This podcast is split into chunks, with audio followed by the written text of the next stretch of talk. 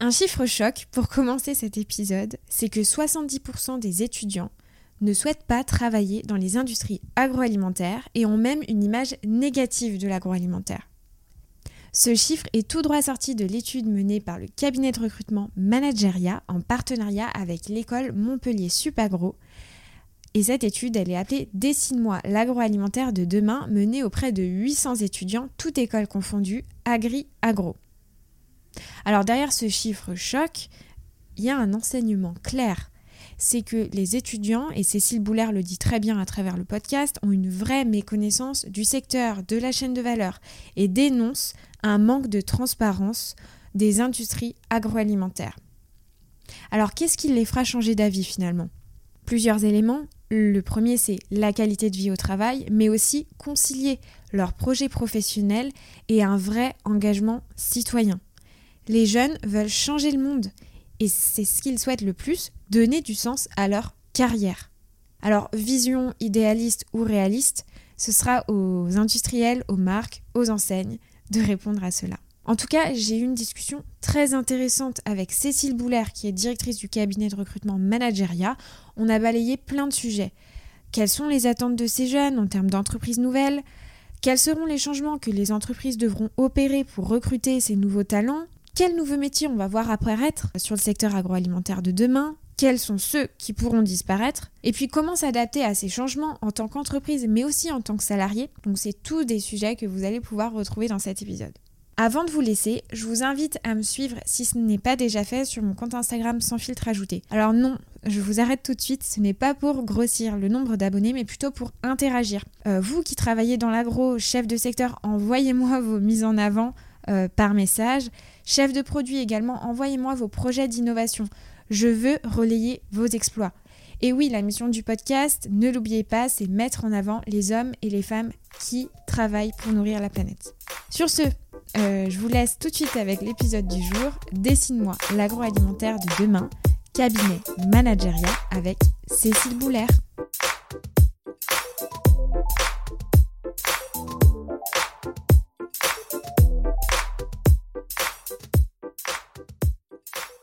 Bonjour Cécile.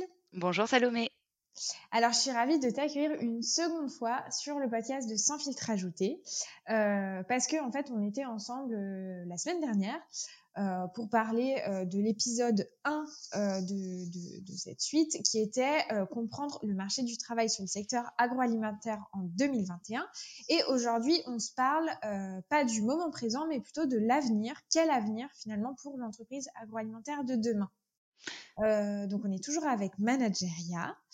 Euh, et puis je vous invite euh, bien évidemment auditeurs, auditrices, pour une meilleure peut-être compréhension de ce podcast, d'aller écouter en amont dans un premier temps l'épisode 1, comprendre le marché du travail sur ce secteur, parce que les deux épisodes seront liés. Donc, Cécile, vous avez mené une étude appelée Dessine-moi l'entreprise agroalimentaire de demain en partenariat avec l'école euh, Montpellier Sup Agro, donc auprès des étudiants. Euh, est-ce que tu peux nous expliquer un petit peu euh, en quoi cette étude elle consistait finalement et puis quels sont les grands enseignements que vous avez pu en tirer? Avec plaisir, Salomé, et puis merci pour, pour cette nouvelle invitation. Alors, l'étude Dessine-moi l'entreprise agro de demain, l'idée originelle, c'était de donner un peu la parole aux, étudiants, qui sont, bah, par définition, les futurs professionnels du secteur agri-agro. Et en fait, on a eu la chance d'être contacté par Supagro Montpellier, qui cherchait un projet d'entreprise pour des étudiants de première année. Et dans ce cadre-là, on a travaillé, en fait, pendant toute une année scolaire avec quatre étudiants qui ont vraiment réalisé un travail remarquable et qui ont pu mener une étude quantitative auprès de 800 étudiants, toutes écoles d'ingé confondues. Donc ça représente une base, on va dire, statistique assez solide. Et puis ils ont complété cette étude un peu quanti par une étude plus quali. ils ont pu mener des entretiens auprès de DRH, par exemple, mais aussi auprès de, on va dire, de professionnels du secteur, en les interrogeant. Voilà, vous étudiants Qu'est-ce que vous attendez de l'entreprise agro de demain Et vous, recruteurs potentiels côté entreprise, qu'est-ce que vous attendez un peu de vos jeunes recrues, de vos jeunes, de vos jeunes étudiants qui vont vous retrouver sous peu? Et donc, dans ce cadre-là, bah, on a pu mixer les deux, les deux parties de l'étude, une partie très quantitative et une partie plus qualitative. Et on, a vraiment eu la chance d'avoir des enseignements très, très clairs. ce qui est ressorti en premier lieu, c'est que d'abord, les étudiants d'aujourd'hui, ils souhaitent pouvoir concilier leurs projets professionnels et leurs engagements citoyens. Et concrètement, ça veut dire quoi? Ça veut dire qu'ils veulent participer de plein pied aux transformations du secteur agro. ça veut dire promouvoir une alimentation plus saine, plus respectueuse de l'environnement. ils sont vraiment centrés sur cette, conciliation. En tant que citoyen, je ne peux pas me projeter et travailler dans une industrie ou une entreprise qui ne me permettra pas de finalement un peu changer le monde. Voilà, c'est quelque chose mmh. qu'ils ont en commun, ces étudiants. Ils sont en études quelque part avec cet idéalisme-là de se dire qu'en étant à l'intérieur du système, ils pourront être acteurs de la transformation agroalimentaire. Là, le choc, honnêtement, et je peux vraiment parler de choc, a été pour nous de découvrir que 70% des étudiants interrogés ne souhaitent pas aujourd'hui travailler dans les industries agroalimentaires. Ça, ça nous a vraiment profondément marqué parce que ça veut dire qu'ils font un choix d'études quelque part qui est décorrélé du métier qu'ils pourront occuper demain. Ouais. Et 70% des étudiants ont carrément une image négative des entreprises agroalimentaires. Donc là, tu parles des étudiants. Euh, des 800 étudiants. Des 800 étudiants, euh, et c'est dans des écoles agroalimentaires. Oui, tout à fait. C'est les écoles d'ingé, euh, agri-agro. Euh, tu sais qu'il y a une distinction entre le côté agri et voilà et la dimension agro. Après, toutes les écoles, euh, vont aborder les grandes thématiques et les grands métiers de l'agroalimentaire. Ils ont ils ont le choix entre plusieurs options, ces étudiants. Ils peuvent choisir une option agronomie où là, on va plutôt être en amont de notre filière ou des options, on va dire, plus centrées sur l'agroalimentaire ou l'environnement. L'agroalimentaire reste la deuxième thématique choisie par les étudiants après l'agronomie et néanmoins parmi ces étudiants-là, on a bien 70% d'entre eux qui nous disent ne pas souhaiter dans le domaine agro à, leur sortie d'études. Et, comment est... expliquer cela bah, ça, s'explique parce qu'en fait, ils ont, ils ont, alors ils, ont eux-mêmes identifié hein, des, explications, et c'est ça aussi qui est intéressant, c'est qu'ils estiment ne pas avoir déjà suffisamment d'informations par rapport à ce que sont les métiers de l'industrie agroalimentaire. Il y a aussi une certaine, peut-être parfois mécompréhension ou incompréhension de ce qu'est le secteur. À titre d'exemple, pour 60% des étudiants interrogés, travailler pour une industrie agroalimentaire revient à perdre complètement le contact avec les, agriculteurs. Donc, ils n'ont pas forcément cette notion de filière, c'est-à-dire vraiment d'interaction entre l'amont et l'aval. et, par ailleurs, ils mettent en exergue, ils mettent en avant un manque de transparence de la part des industries sur leur, process, sur leurs matières premières ou les ingrédients qui peuvent composer leurs recettes. et ils, mettent aussi en avant des conditions de travail qui peuvent être considérées aujourd'hui comme pénibles. Voilà, c'est ces deux points-là qui peuvent un peu les, écarter, on va dire, du, domaine. ils sont vraiment très concernés en fait hein, par l'alimentation saine, par l'ultra transformation des produits, par l'impact environnemental des, des, industries. Et en fait, ils ont une image, on peut le dire, négative de l'industrie agroalimentaire. Là où on a un petit, quand même un petit espoir, c'est qu'ils reconnaissent néanmoins que un, ils peuvent changer d'avis et ce qui les fait changer d'avis, c'est justement rencontrer des professionnels de l'industrie agroalimentaire parce qu'en fait, ils ont quelque part l'humilité de reconnaître qu'en discutant avec des gens qui font le secteur aujourd'hui, bah, il y a certains préjugés qui peuvent tomber. et puis, deux, ils, sont inquiets vraiment de la notion de qualité de vie au travail. Ils ont une, image de travailler par grand froid, par exemple, ou on va dire de, de travailler sur des, chaînes ou des, lignes de production qui peuvent être voilà, difficiles à vivre au quotidien. c'est vraiment ça, les, deux aspects qui peuvent un peu achoper, on va dire. après, il faut aussi pouvoir pour eux, hein, concilier une vie personnelle épanouie et une, vie professionnelle qui leur permette d'évoluer. C'est aussi ça qui fait qu'ils peuvent parfois avoir une mauvaise image de l'industrie agro. Ils ont le sentiment que l'équilibre vie pro, vie perso n'est pas toujours très, très bien respecté. Et ce qui est un peu paradoxal, c'est que pour le coup, le point qui leur paraît très intéressant sur la filière agro, c'est la rémunération. Ils s'estiment qu'aujourd'hui, dans les débouchés qui leur sont proposés, eh bien l'industrie agroalimentaire va être certainement la plus intéressante par rapport à d'autres industries ou par rapport même à l'agriculture sur le plan du salaire. Sauf qu'en fait, c'est pas forcément une vérité ça. Mmh. Heu, le salaire, c'est pas forcément ce qui peut ce qui distingue, on va dire, l'industrie agroalimentaire. On est souvent moins bien payé en industrie agro que, heu, dans l'aéronautique, la pharma, par exemple. Donc il y a en plus un risque de de, de déception à la sortie des études et une fois sur le marché du travail. Donc Mais là, il y a là vraiment excuse-moi, je te coupe parce que ça me ça me choque, heu, tout autant que vous. Mais en fait, heu, pour creuser encore plus le point, mais cette méconnaissance, elle vient d'où? Parce que c'est quand même des étudiants. Est-ce que c'est des étudiants qui sont au contact, de du monde professionnel, qui sont par exemple en alternance, en stage et qui ont fait cette conclusion par rapport à leurs expériences? Ou alors est-ce que c'est des étudiants, heu, qui ont été au contact uniquement, heu, de professionnels à travers les cours? Enfin, qu'est-ce qui qu'est-ce qui fait qu'ils affirment ça, heu, dans cette étude? Alors, je je je je peux répondre à cette question puisqu'en fait, parmi les étudiants qui ont répondu, il y a quand même une majorité d'étudiants qui ne sont pas en alternance et Mmh. le résultat est beaucoup moins fort que les 70% évoqués, justement parmi les étudiants qui ont eu la chance de réaliser une partie de leur cursus en alternance. Donc tu pointes vraiment du doigt, je pense, un des leviers qu'on pourrait actionner, pour redorer un peu, en fait, hein, l'image des industries. Les étudiants qui ont eu la chance de travailler, sont beaucoup moins catégoriques. Par contre, ce que disent les étudiants qui n'ont pas eu cette chance d'aller travailler un peu sur le long terme en alternance, au sein d'industries, c'est que malgré tous les efforts des écoles, parce que les écoles font quand même beaucoup de choses, hein, pour créer un lien entre les professionnels, les industries et les étudiants, il y a pas, suffisamment de contacts, on va dire, plus personnels. Il y a des cours magistraux où il y a des interventions, extérieures de professionnels de l'agro dans les écoles, ça c'est une réalité et les écoles font très, très bien cette partie-là.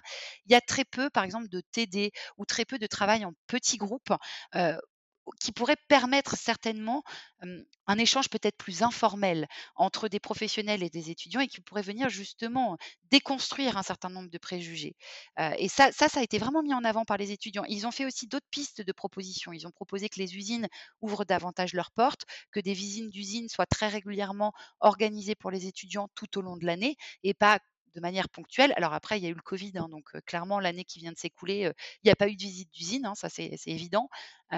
Mais ça typiquement aller voir, aller rencontrer les gens qui sont sur, sur les sites, ça c'est une vraie demande et ils ont également proposé, des vidéos métiers en disant: «Voilà, ce qu'on aimerait nous, c'est plutôt qu'un discours un peu corporate qui serait, créé de toutes pièces par des entreprises, que les écoles aient cette possibilité d'aller quelque part interviewer des gens qui sont sur le terrain et qu'on les fasse parler de leur quotidien, de leur métier, heu et qu'on puisse s'appuyer sur ces témoignages-là pour affiner un peu notre compréhension des enjeux et de la vie professionnelle dans les IA». Voilà. Comme, heu, comme sans filtre ajouté. Exactement, comme sans filtre ajouté, c'est une super idée. Mais mais c'est vrai que, hem, il y a il y a une petite fracture quand même entre ce que les Bien étudiants, heu, peuvent entendre en étant en école ou en ou en cursus et ce qu'ils vont découvrir sur le marché du travail et il faut surtout pas être déceptif, à partir du moment où ils ont fini leurs études et où ils commencent à chercher un leur 1er job.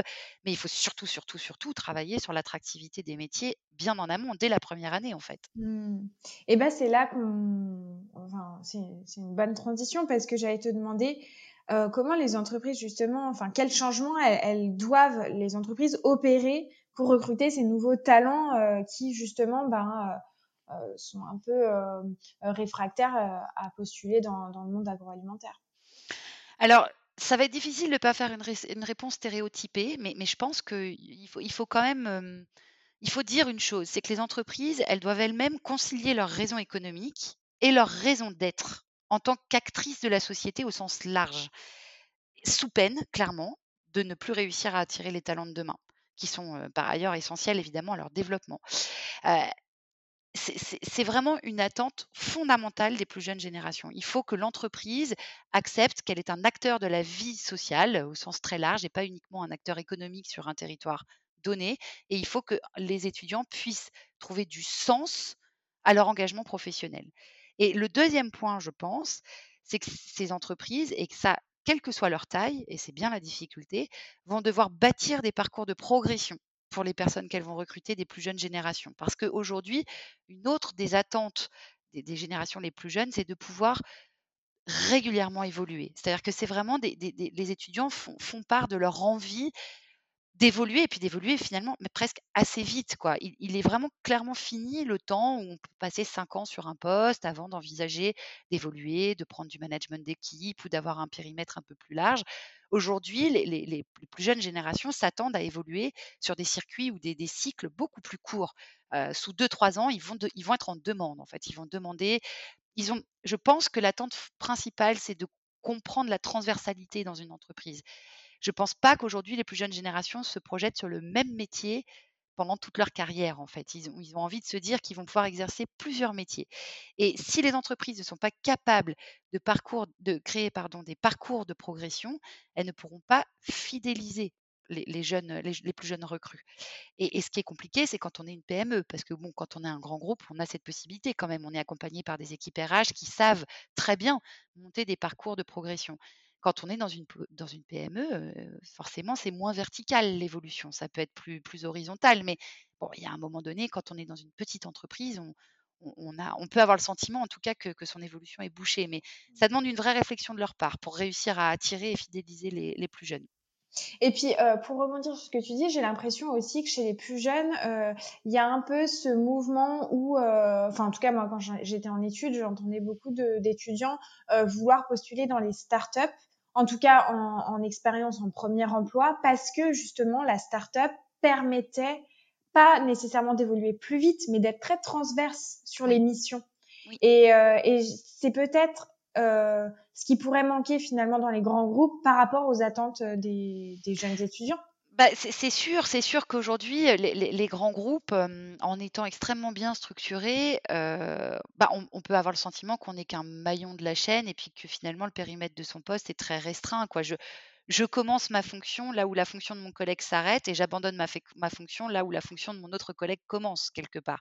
Et je suis un peu interchangeable et, finalement, j'apporte que peu de valeur ajoutée à ma mission.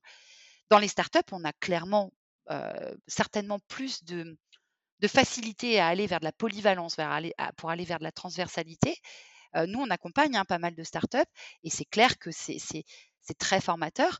Après, il n'y a pas toujours non plus de processus, il n'y a pas toujours non plus de procédure. Donc, ce qu'on peut gagner d'un côté, on risque aussi un peu de le perdre de l'autre. Euh, donc, il n'y a pas de parcours idéal. L'idée, je pense que quand on commence dans un grand groupe, on peut ensuite évoluer vers une PME, une start-up en apportant de la méthode. Et, et là, je pense que c'est très, très valorisant pour, pour un, jeune, un jeune candidat parce qu'il aura quelque part une boîte à outils qu'il pourra mettre au service de sa nouvelle entreprise. À l'inverse, quand on vient d'une PME ou d'une start-up et qu'on arrive dans un grand groupe, on va apporter une capacité à penser large, une vision plus globale, une très bonne compréhension des, des, des enjeux des autres services. C est, c est, finalement, c'est des atouts euh, très différents. Il n'y a pas de bon parcours quelque part. Il y a, il y a, des, il y a des, des, atouts des deux côtés. Mais, mais la start-up, c'est effectivement c'est très formateur sur beaucoup d'aspects. Mmh. Maintenant, si tu veux bien, euh, je te propose qu'on aborde les changements qui commencent finalement à s'opérer sur le marché du travail. Et euh, en regardant un peu sur les réseaux sociaux, il y a un chiffre euh, qui, qui m'a sauté aux yeux hein, de Pôle Emploi qui dit que 85% des métiers que l'on exercera en 2030 n'existent pas encore. Mmh.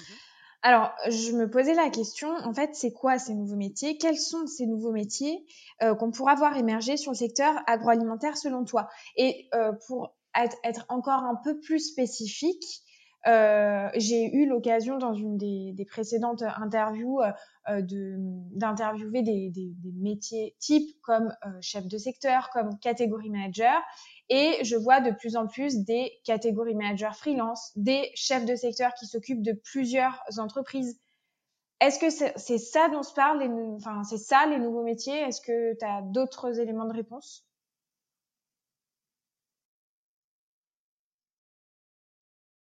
Ok, je, réponds.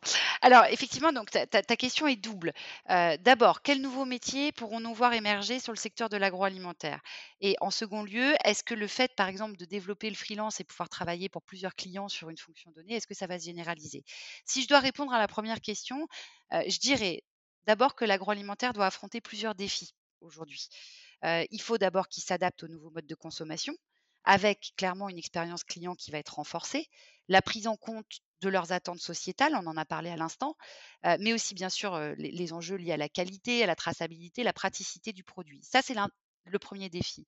Le deuxième défi, c'est que l'agro doit aussi faire face à une compétitivité qui s'est accrue et qui implique forcément une réorganisation ou on va dire une optimisation de la chaîne de production pour augmenter la productivité, améliorer la qualité. Donc on mmh. va assister à un bond de l'automatisation, de la robotisation, de l'intelligence artificielle. On peut aussi parler des organisations qui vont s'adapter à ce nouveau défi. Euh, et on peut parler par exemple de l'organisation euh, SNOP, Sales and Operation Planning, qui vont avoir pour vocation d'optimiser la logistique et qui ont vraiment un impact sur les organigrammes dans les, dans les entreprises et donc sur les métiers. Par ailleurs, il ne faut pas oublier non plus que le secteur doit s'adapter à un cadre réglementaire qui évolue euh, vite, rapidement, surtout s'il y a une dimension export au sein des entreprises. Et ça, ça implique une vraie évolution de la fonction qualité qui va être de plus en plus centrale dans les entreprises, de l'amont à la distribution, avec des enjeux sur l'amont de la chaîne auprès des distributeurs, mais aussi sur l'aval avec les nouveaux modes de distribution, on va dire. Et puis, au-delà de tout ça, il y a une transformation culturelle qui transcende notre seul secteur de l'agroalimentaire, qui valorise vraiment le collaboratif et qui va aussi, là, pousser les organisations à changer. Donc, ce que je pourrais dire, moi, sur ces nouveaux métiers, je dirais, un, que les métiers qui concilient le numérique ou le digital et la compréhension du monde du vivant vont vraiment continuer à se développer. Ça va concerner le développement produit, ça va concerner les fonctions marketing, ça va concerner les, fonctions en opération ou en supply chain. On a vu récemment, depuis, on va dire 18-24 mois, les fonctions de veille ou de business development qui sont fondées vraiment sur une bonne maîtrise de la data se développer. C'est-à-dire que c'est vraiment aujourd'hui des nouveaux métiers. Un business developer aujourd'hui, c'est quelqu'un qui maîtrise la data de son entreprise. Toutes les informations qui étaient un peu dispatchées partout dans tous les services, un des jobs du business developer, c'est de centraliser l'info et de faire en sorte qu'elle soit exploitable pour pouvoir orienter le développement et la stratégie commerciale d'une entreprise. Et puis, il y a aussi les métiers qui sont liés à la RSE ou au développement durable. Ils poursuivent évidemment et inexorablement leur progression, ce qui est plutôt une bonne chose. Mais attention, parce que sur ces métiers-là, qui peuvent être très attractifs, et notamment auprès des jeunes générations, je pense que l'offre de postes sera encore très longtemps inférieure à la demande des candidats. Il n'y a pas beaucoup de postes. Il ne faut pas, voilà, faut pas minimiser ça. Donc voilà, de l'amont à la filière avec d'une partie, une part, l'agriculture connectée, en passant par la transformation avec l'usine 4.0 et en terminant avec la distribution omnicanale, la filière tout, tout entière est en train de se transformer. Et donc forcément, on va avoir besoin de compétences beaucoup plus transverses, beaucoup plus hybrides, et on ne pourra plus continuer à recruter des clones. déjà parce qu'on n'a pas assez de profils, mais aussi parce que les postes changent à tous les niveaux. Et puis pour parler de cette notion de freelance, moi, c'est des choses qu'aujourd'hui, je ne vois que très peu, mais ça, s'explique par mon métier, parce que moi, je suis consultante en recrutement. Donc, forcément, on va plutôt venir vers moi pour me demander de recruter des postes en CDI. Par contre, pour rebondir à ta, à ta suggestion, ce qu'on voit beaucoup, c'est le management de transition. C'est un peu pareil, si tu veux. C'est plutôt qu'un CDD ou un CDI, on va faire appel à des managers de transition qui vont venir accompagner ou voir impulser le changement dans une organisation. Et par définition, c'est des missions courtes. Ils préparent le terrain pour après. C'est souvent des profils un peu seniors, euh, tu vois, qui ont déjà un peu roulé leur boss, qui ont connu plusieurs organisations et qui vont arriver pour mettre en place des nouveaux processus, qui vont arriver pour euh, mettre en place une organisation SNOP, pour mettre en place un ERP, euh, pour mettre en place l'automatisation, la GPAO dans les usines, ce genre de choses. Et ça, vraiment, ça s'est beaucoup, beaucoup développé, surtout en 2020 dans l'industrie agroalimentaire, qui jusque-là était très peu consommatrice de ce type de contrat. Après, moi, je, je vois bien aussi que typiquement sur des chefs de secteur, il y a une pénurie de profils. Hein. On a du mal à recruter sur ce type de métier. Et si on peut offrir de la souplesse, on peut offrir une aventure entrepreneuriale à des profils freelance, c'est top. Après, on peut se poser la question de de la confidentialité, etc. Est-ce que tu peux, est-ce que tu peux représenter plusieurs, plusieurs marques, tout ça, mais ça se fait dans beaucoup de métiers. Ça se fait chez les graphistes, ça se fait chez les comptables, ça se fait, voilà, pourquoi pas dans l'agro. Exactement. Mmh. Très clair. Et quels sont les métiers, là on se parlait des, métiers d'avenir, quels sont les métiers qui pourraient disparaître? Est-ce qu'on peut faire un lien par exemple avec, alors je ne sais pas si on peut appeler robotique, mais en tout cas la, mmh, enfin, tu vois, dans les usines, le fait qu'il y ait de plus en plus de machines, etc. Est-ce qu'on pourra voir des métiers euh, disparaître demain? Alors, je peux pas prédire l'avenir évidemment, hem, à à date, moi, j'ai vraiment l'impression que les métiers de l'agro vont surtout se transformer plutôt que de disparaître. Heu, mais tu as raison, on voit l'explosion de la robotisation, de l'automatisation, donc par définition, ces outils-là ont quand même, il faut le dire, vocation à remplacer la main-d'œuvre. Voilà. Par contre, les personnes, qui pouvaient être opérateurs de production, par exemple, jusqu'à maintenant, vont rester, indispensables à l'organisation. Elles vont par contre, elles vont devoir se former, pour pouvoir faire des métiers différemment. Mais il faut toujours des conducteurs de ligne, sur une usine, quel que soit son degré de robotisation ou d'automatisation. Ce qui est intéressant, c'est qu'en plus, ce sont des métiers à plus forte valeur ajoutée aussi, parce que c'est des des métiers qui ont une technicité, qui qui requièrent un voilà, un un savoir-faire, qui est extrêmement, valorisant. Voilà, donc ça, moi, je dirais plus je dirais plus que les métiers vont se transformer. Puis, il faut vraiment pas oublier que les consommateurs aujourd'hui, ils attendent toujours plus de qualité, toujours plus de traçabilité et qu'il y a aussi une, volonté de savoir-faire plus traditionnel, par exemple, qui peuvent rester plébiscités.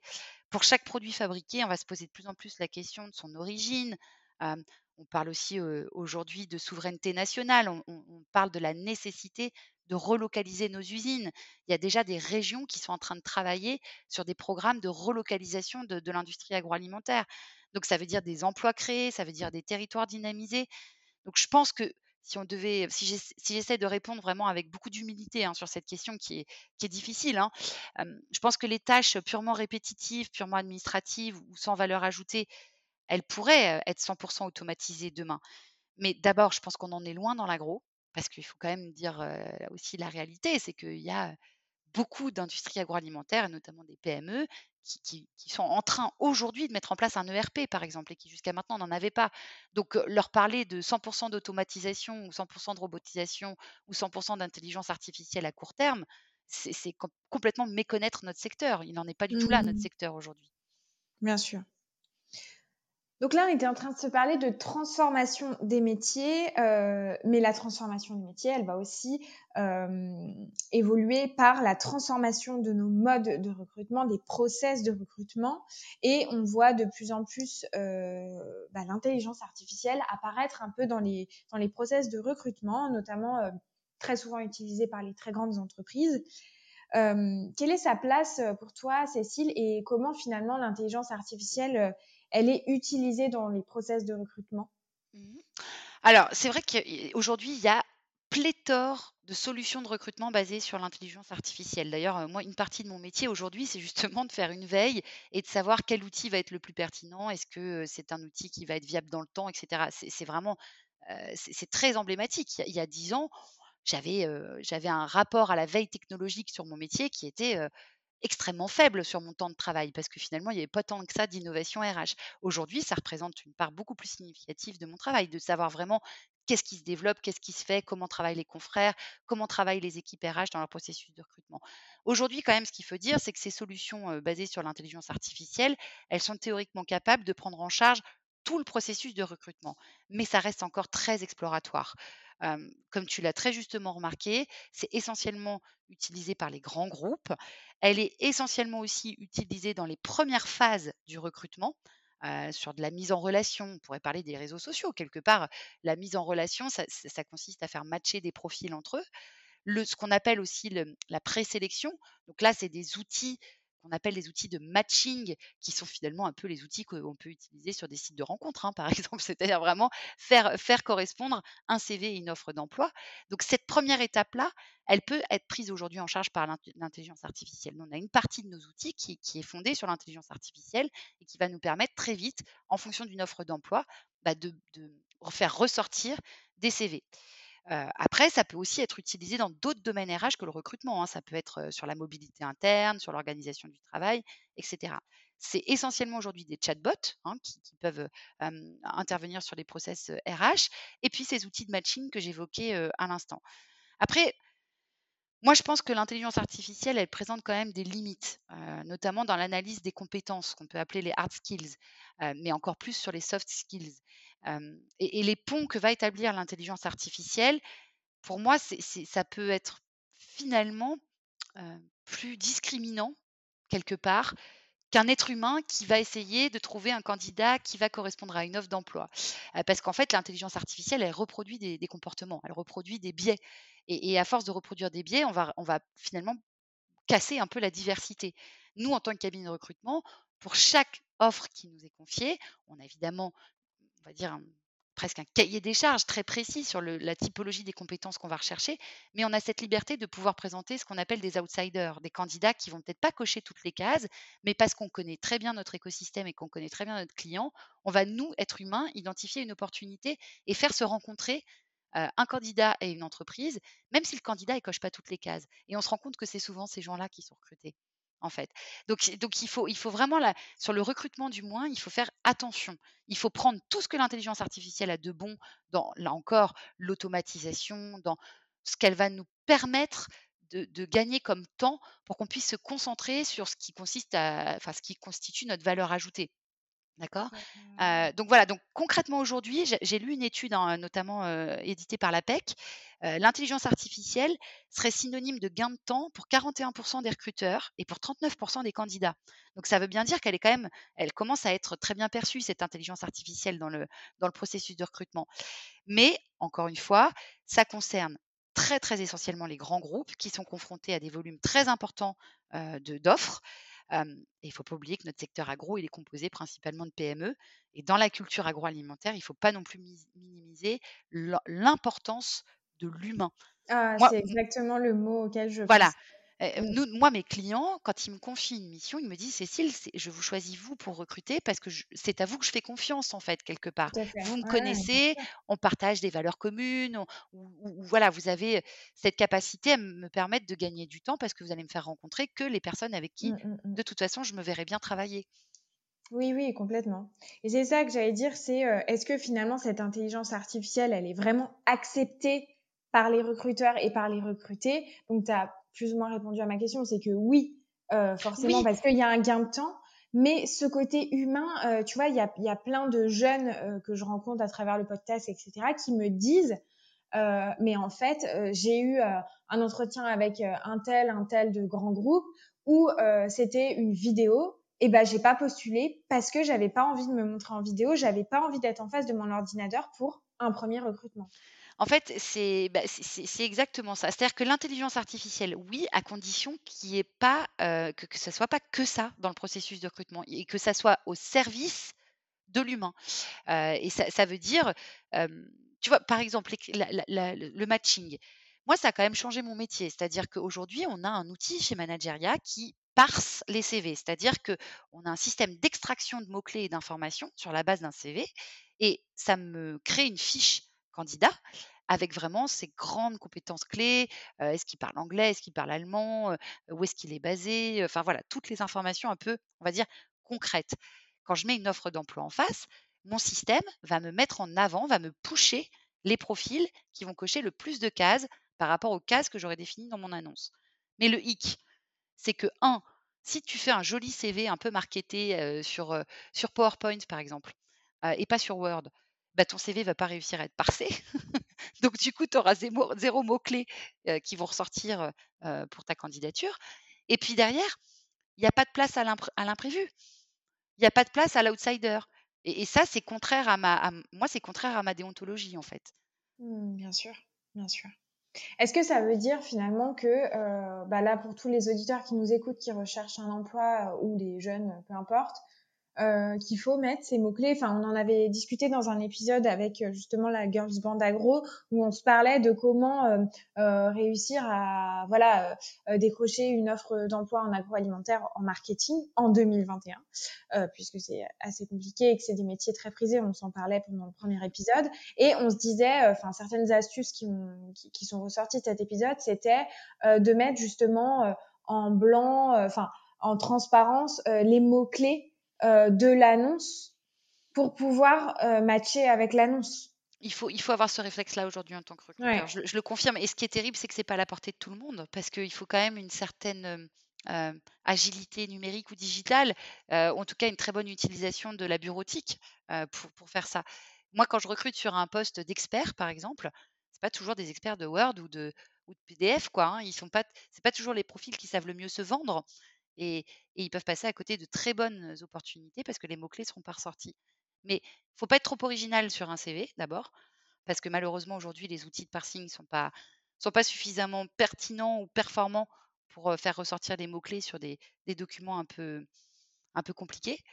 et puis oui, raisonner par mots-clés quand on est candidat, c'est un impératif, mais c'est pareil pour remplir son profil LinkedIn, hein, c'est la même chose. Oui, oui, tout à fait, bien sûr. Mmh. Et donc, grâce à, ces outils avec l'intelligence artificielle, quels sont les modes de recrutement qu'on pourra imaginer pour demain? Donc, on a vu, il y a le CV vidéo, même sur LinkedIn, il y a de plus en plus de jeunes et, moins jeunes qui font des, CV très originaux. Je ne sais pas si c'est vraiment la course au like ou la course à à ce que le poste soit le plus vu, mais en tout cas, on en voit de plus en plus. Qu'est-ce que tu penses, toi, de ces pratiques? euh, Enfin, dis-nous, euh, qu'est-ce que qu'est-ce que tu penses de tout ça? Bah, je, je, je, pense d'abord que effectivement le recrutement n'échappe pas et n'échappera pas euh, à une transformation liée à l'intelligence artificielle ou à la digitalisation ou à la, au côté très vidéo, quoi, quelque part du monde dans lequel on vit.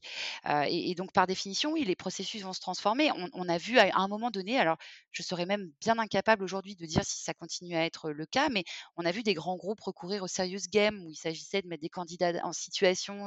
voilà, j'ai pas l'impression que ça a eu un très très grand succès. En tout cas, dans notre secteur agroalimentaire, je connais peu d'entreprises qui ont utilisé ce type de processus.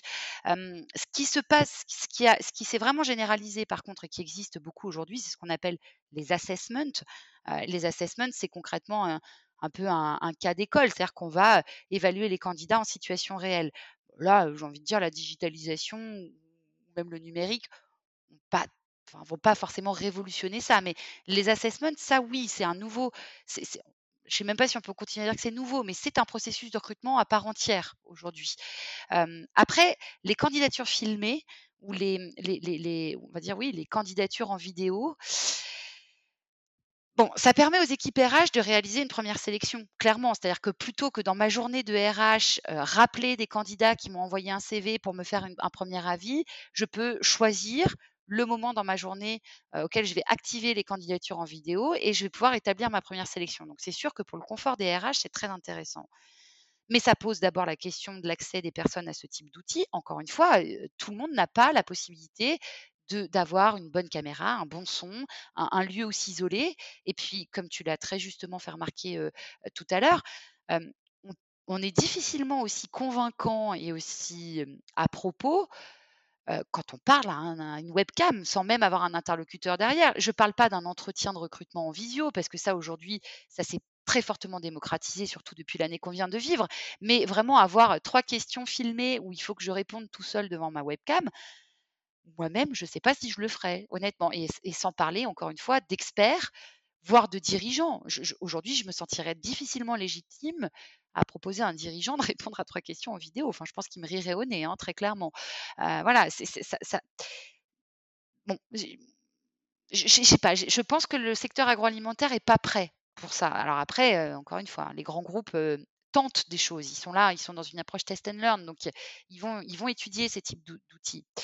voilà, moi, moi je suis pas sûre que ça, mmh, ça se généralise ces fameux entretiens vidéo. Ce, que je vois par contre dans, la, dans les modes de recrutement qui changent, et ça je trouve ça pour le coup beaucoup plus intéressant, c'est que les recrutements sont à mon sens beaucoup plus collaboratifs aujourd'hui, plus collectifs qu'ils ne l'étaient par le passé. Dans la prise de décision aujourd'hui, il n'est plus rare de voir des processus de recrutement qui comptent un entretien informel avec l'équipe avec laquelle on sera amené à travailler, par exemple. Ça, c'est des choses qui se généralisent, c'est-à-dire que plutôt que d'avoir premier entretien avec la personne des ressources humaines, deuxième entretien avec le manager, on va avoir une étape supplémentaire qui va se greffer de manière plus ou moins formelle, où on va proposer au candidat ou à la candidate de rencontrer ses futurs collègues. Et, ça, je trouve ça très intéressant. C'est-à-dire que au-delà d'une fiche de poste, au-delà d'un statut, d'un salaire, d'un intitulé de poste, on va embarquer un candidat ou une candidate en lui disant bah, Regarde, si tu viens chez nous, si tu viens travailler avec nous, voilà les personnes avec lesquelles tu seras amené à travailler. Et ça, c'est très intéressant parce que on, remet de l'humain dans un processus de recrutement. Oui, puis c'est beaucoup plus collaboratif, comme tu l'as dit. C'est-à-dire que on n'est plus dans, un, dans une session de recrutement où euh, c'est peut-être pas le terme qu'il faut employer, mais le, le recruté est en position de faiblesse par rapport au recruteur. Là, c'est vraiment mettre tous les deux dans le même pied d'égalité, enfin sur, le même pied d'égalité, et de se dire voilà comment ça se passe dans notre entreprise. Est-ce que tu es ok pour la suite ou pas?